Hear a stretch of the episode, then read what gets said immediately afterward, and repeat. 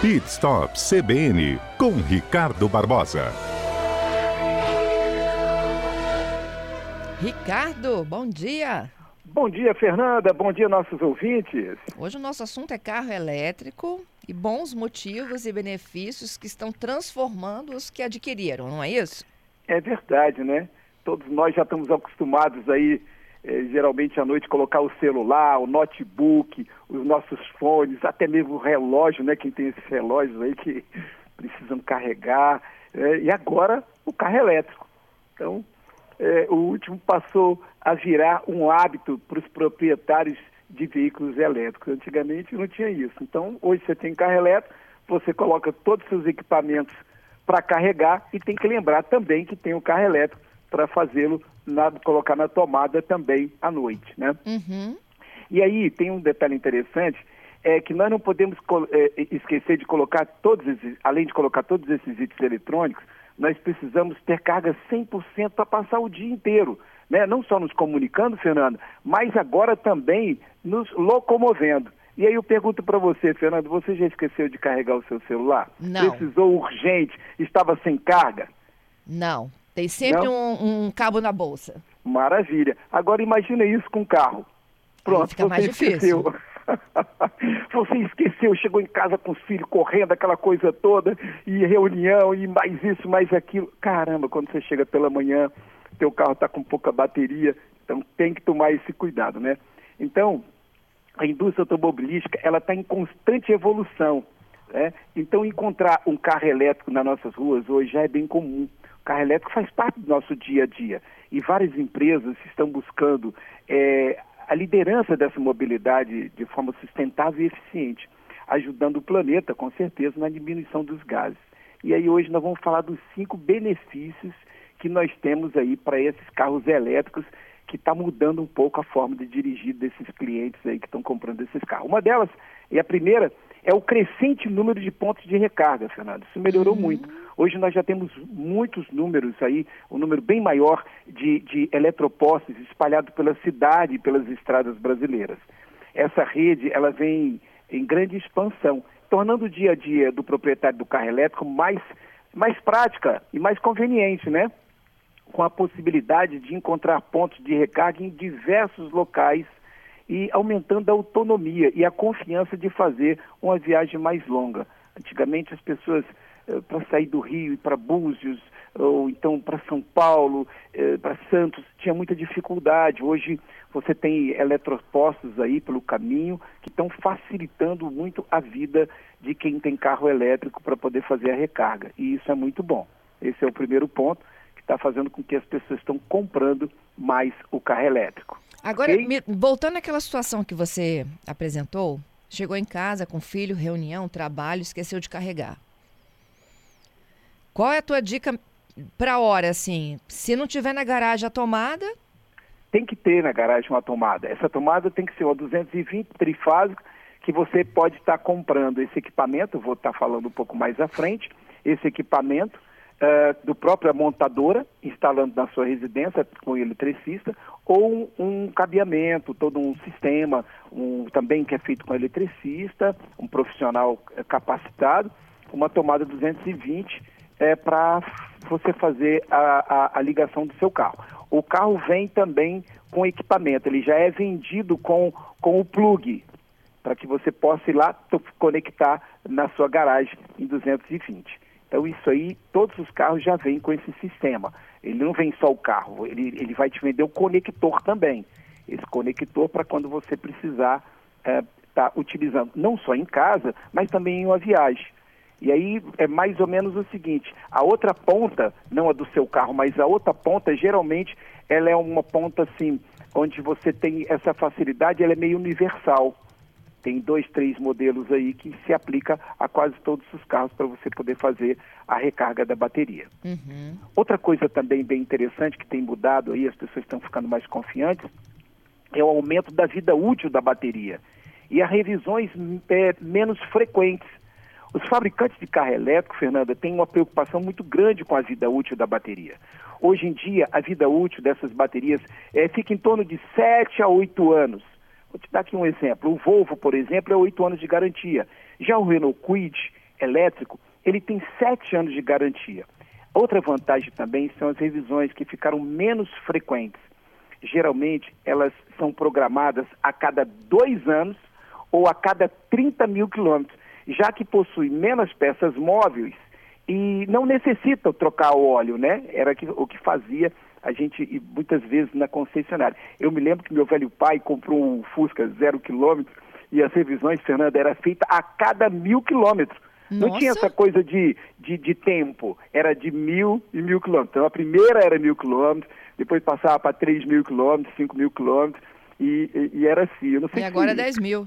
É, não, agora começa, tem carros que já começam com 20 mil quilômetros, né? Que eles já botam um óleo 100% sintético e a primeira revisão com 20 mil quilômetros. Mas a grande maioria hoje no Brasil são carros aí que tem que é, fazer a primeira revisão com 10 mil quilômetros, né? Ou um ano, um ano. É muito interessante. E, e lá atrás era feita com mil quilômetros. Como mudou, né, Fernanda? Aham. Uhum. Então vamos lá. E terceiro, outra coisa que também tem é uma grande vantagem, ele é mais econômico comparado à gasolina. Essa é uma das grandes vantagens de possuir um carro elétrico. O custo é bem reduzido em comparação à gasolina, o diesel e o etanol. A eletricidade ela é muito mais barata, é em média, Fernanda, quatro vezes menos que combustíveis, os combustíveis fósseis, né?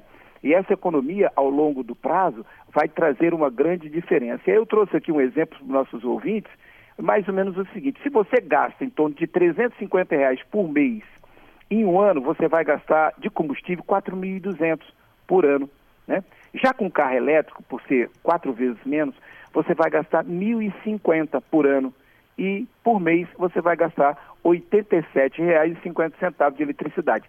Isso é uma média hoje que estão sendo calculadas. É claro que com o tempo isso vai dar uma variada, também a cidade, às vezes a pessoa tem um, uma energia um pouco mais cara, um pouco mais barato, mas em média o estudo é mais ou menos esse. Você vai gastar quatro vezes menos do que você gastaria aí com carro a gasolina. Uma outra uhum. vantagem muito interessante para quem compra carro elétrico. Vamos seguindo? Vamos seguindo. Então vamos lá. Redução dos gases na atmosfera é outra coisa que também quem compra um carro elétrico sabe que está preservando o meio ambiente, são pessoas assim cuidadosas com esse tema, não é? é e para muitas é, essa pegada faz uma grande diferença na hora da compra do carro. Né? Isso que influencia elétrico... muita gente a tomar essa decisão, né? Influencia, é uma pegada assim, ligada ao meio ambiente, o cuidado, e a pessoa quer fazer a parte dela nesse aspecto, né? Então isso também influencia bastante. E os vendedores também trabalham muito essa coisa de que, olha, você está ajudando o meio ambiente, você está fazendo a tua parte. Então isso é muito legal. O carro elétrico contribui diretamente é, para a redução do, do, do, carbono na atmosfera, né? Uhum. E esse carro não emite gases poluentes durante o funcionamento. É, essa escolha realmente é, um escolha, é um estilo de vida sustentável, impactando menos no meio ambiente, melhorando a qualidade do ar. Então isso realmente ajuda bastante. É algo aí que os vendedores têm utilizado aí de forma bastante forte em relação a isso. Outra coisa também, Fernando, é a facilidade de recarga né, em casa. E aí, é onde a gente começou falando lá no início do programa, é, essa facilidade hoje se tornou muito grande. Né? Antigamente era um pouquinho mais complexo, o pessoal tinha muito medo, como é que eu vou puxar isso aqui da rede elétrica, qual o tipo de equipamento, todo mundo tinha muito medo. Hoje está muito mais tranquilo, né? É, é, é, como a gente recarrega o nosso celular, o nosso notebook. Aí chegar em casa, você vai plugar o seu celular, vai plugar seu notebook, vai plugar seu relógio. Você não pode esquecer de plugar o teu carro em 220 de forma trifásica. E lembrando, as montadoras oferecem um equipamento que é uma central de recarga, tá, Fernanda? Que é da mesma marca do carro. E ela varia em torno de 7 a 10 mil reais, dependendo do modelo. Tem modelos que são até mais caros, mas elas geralmente começam com 7 mil reais. É um sistema completo né, da recarga daquela marca para o seu carro, já é algo diferente. Você não, não, não, você claro que vai ter que chamar também o eletricista, mas ele tem todo um sistema ali que é da marca para você plugar o seu carro dentro de casa com uma garantia muito grande, tá? E também tem um lembrete que eu quero deixar para os nossos ouvintes aí, quem está querendo comprar carro elétrico, dizer o seguinte, que a garantia ela é de fábrica é de 6, 7, até 8, 10 anos, né? E para algumas marcas na Europa. E tem o seguinte, as pessoas têm que fazer as revisões nas concessionárias autorizadas da marca e usar, consequentemente, quem puder, comprar o equipamento, porque o, maior, o que é mais caro é a bateria, é você recarregar com a mesma central de recarga da montadora. Isso vai garantir uma vida útil muito maior para a sua bateria e, consequentemente, a sua a garantia fábrica vai ser estendida aí para esse período que eles estão combinando. É claro que, Fernando, tem muita coisa nova. A gente não viveu ainda os sete, oito anos desses carros aqui no Brasil uh, e a gente ainda não sabe como tudo isso vai se portar. Mas é o que está colocando aí que você precisa fazer todas as revisões nas concessionárias para que você possa ter a sua garantia válida. Então uhum. você vai ficar preso aí na rede, na rede de concessionária aí por durante sete, oito anos. Tenho perguntinhas aqui, nossos vamos, ouvintes. Vamos Gerson, lá. alguns países já estão pensando além, fabricando carros movidos a hidrogênio. Como é que está o desenvolvimento dessa tecnologia? É verdade, Gerson. Obrigado pela pergunta. O que, que acontece? Tem várias. É, é, porque te, existe um, um grupo de, de, de, de engenheiros e até pessoas que falam do mundo do automóvel que não acreditam que o carro elétrico vai pegar. Primeiro que a dificuldade dessa. De, imagina todo mundo consumindo energia dessa forma. Realmente não, não tem estrutura para isso. A Europa passando por algumas dificuldades também desse tipo de energia. Então, a, a, já está vindo outra coisa, é, que é, são os carros a hidrogênio. Isso é mais fácil, é, é, é algo que quimicamente eles conseguem esse gás, vai, vai ser mais fácil de se produzir e vai ter mais facilidade e vai ser muito mais barato. Então, e, e outra coisa, o problema daquele da bateria daqui a oito anos, o que, que nós vamos fazer com essas baterias? É a pergunta da Luana, a próxima. Vamos lá. o descarte de bateria. A gente está falando tanto dessa pegada ecológica. Como é que fica? Ô Luana, legal. Olha, ah, esse é um problema é, as pessoas que as, as, eh, em outros países que já já estão um pouco mais à frente, eles têm é, grandes estacionamentos, não só com a bateria, o carro está inteiro. Tem 5 mil, 8 mil, 15 mil carros desses. Na França, por exemplo, que eles colocaram muito carro, carros iguais a esse para rodar, pequenos, tipo aluguel. Esses carros acabaram a bateria deles, né? e, consequentemente, eles estão com um baita de um problema, não sabem como fazer, eles vão ter que pensar uma maneira. Isso é muito novo para a gente ainda no Brasil e ainda a gente também não sabe como é que vai descartar essas baterias daqui uns 7, 8 anos. Eu acredito, eu, Ricardo, eu acredito que o hidrogênio ele vai, ele vai é, ser a alternativa para daqui a uns anos. É, essa é uma outra preocupação também do Gladson, viu?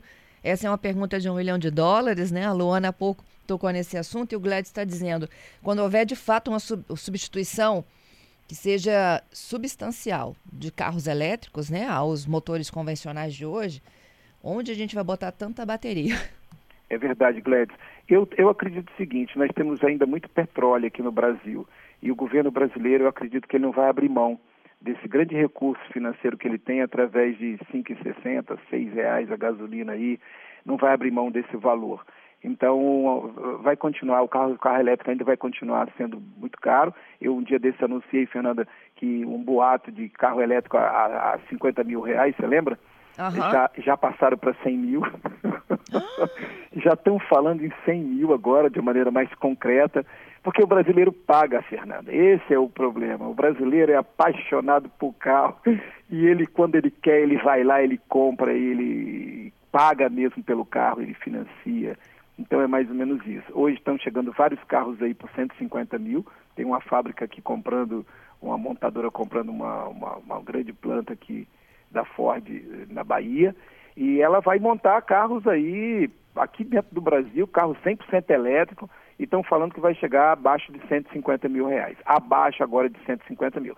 Mas tem outra chinesa que está dizendo que vai chegar ao Brasil por importação por 100 mil reais. Então, aguardar para ver nós temos o problema das peças, da manutenção, quando o carro quebra, o que, que a gente faz, aonde a gente vai correr, qual concessionária, tem tudo isso. Nós temos aquela pessoa que quer comprar, quer sair na frente, ele quer dizer que ele tem um carro elétrico, mas nós temos aquele outro brasileiro que é mais cauteloso, mais cuidadoso. Ele fala, peraí, vou esperar um pouquinho, deixa essa coisa andar um pouquinho e depois eu vejo o que, que eu faço, se É eu isso. compro ou não. Obrigada, Ricardo. Valeu, Fernanda. Muito Até a obrigado aí, segunda, hein? o Gerson, Luana e o Gledson aí pela, pela contribuição aí no nosso programa. Forte abraço!